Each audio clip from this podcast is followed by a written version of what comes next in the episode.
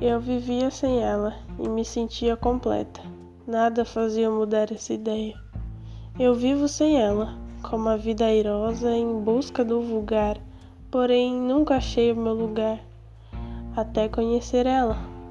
Daí eu me senti realmente completa. Nem sabia que podia.